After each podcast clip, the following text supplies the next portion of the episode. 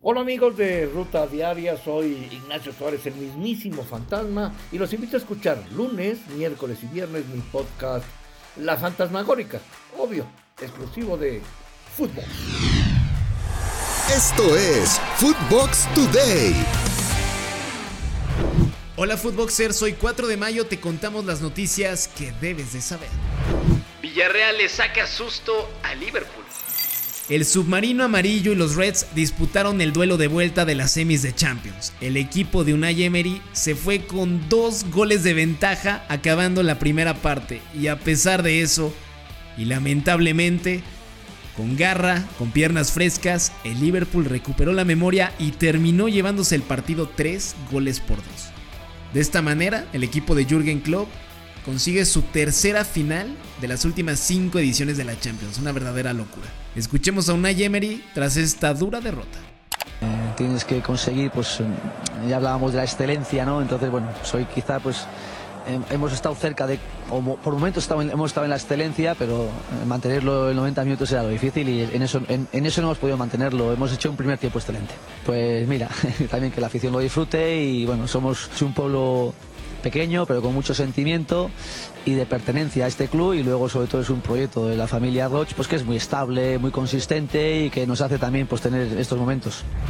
El día de hoy se juega el otro partido de la Champions entre el Real Madrid y el Manchester City en el Santiago Bernabéu donde los de Ancelotti quieren una noche mágica más y Guardiola quiere su primera Champions. ¿Qué pasará? Adiós, Traoré. Algunos medios en España y en Cataluña aseguran que el Barça no va a ser válida la opción de compra por Adama Traoré, ya que buscan concentrarse en la renovación de Ousmane Dembélé. ¿Ustedes qué harían? ¿Apostarían por un jugador cedido de la Premier League o recuperan a un jugador que llegó a ser el más odiado de la plantilla para la siguiente campaña? Pumas contra 32 años de sequía. Los de CEU lo quieren todo Vienen de empatar en casa tras ir ganando 2 a 0 ante el Seattle en el partido de ida de la Conca Champions. Más adelante les va a tocar Chivas. Ahora no importa ese tema, sino este torneo. Y tendrán que ir a Lumenfield para romper una sequía de nada más y nada menos 32 años sin un solo título de la CONCACAF. Alan Mozo, uno de los mejores jugadores del plantel, no podrá estar por lesión. Esto dijo Juan Dineno, el delantero de Pumas, quien argumenta que deben mostrar jerarquía. Escuchemos estamos como equipo en un momento para demostrar la jerarquía que tenemos. En cuanto a después lo que puedan decir de la rivalidad entre Liga Mexicana, MLS y, demás, es algo que no, es una materia que, a nosotros nos interese. Final de Conca Champions rompe récord. Seattle Sounders, el rival de Pumas que ya mencionábamos, anunció que se vendieron 67 mil entradas para el duelo de vuelta, es decir, lleno total. La marca anterior estaba en el partido entre Montreal y América del año 2015 con 61 mil personas. 6 mil personas más para esta gran final de la Conca Champions. Apagar se ha dicho.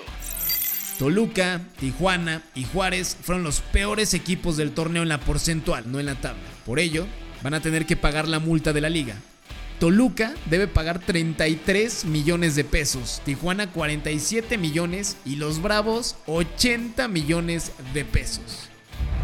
Si no mejoran, todos fuera.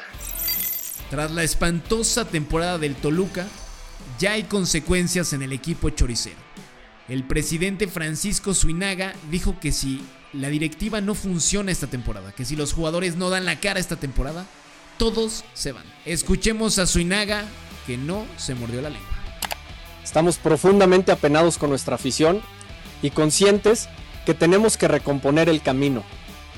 No solo en la cancha, sino en nuestra relación con los medios de comunicación y en nuestro acercamiento con los aficionados.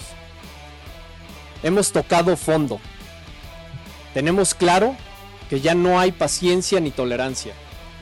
O le cambiamos la cara al club en los siguientes seis meses o nos tenemos que ir todos. Esto fue Footbox Today.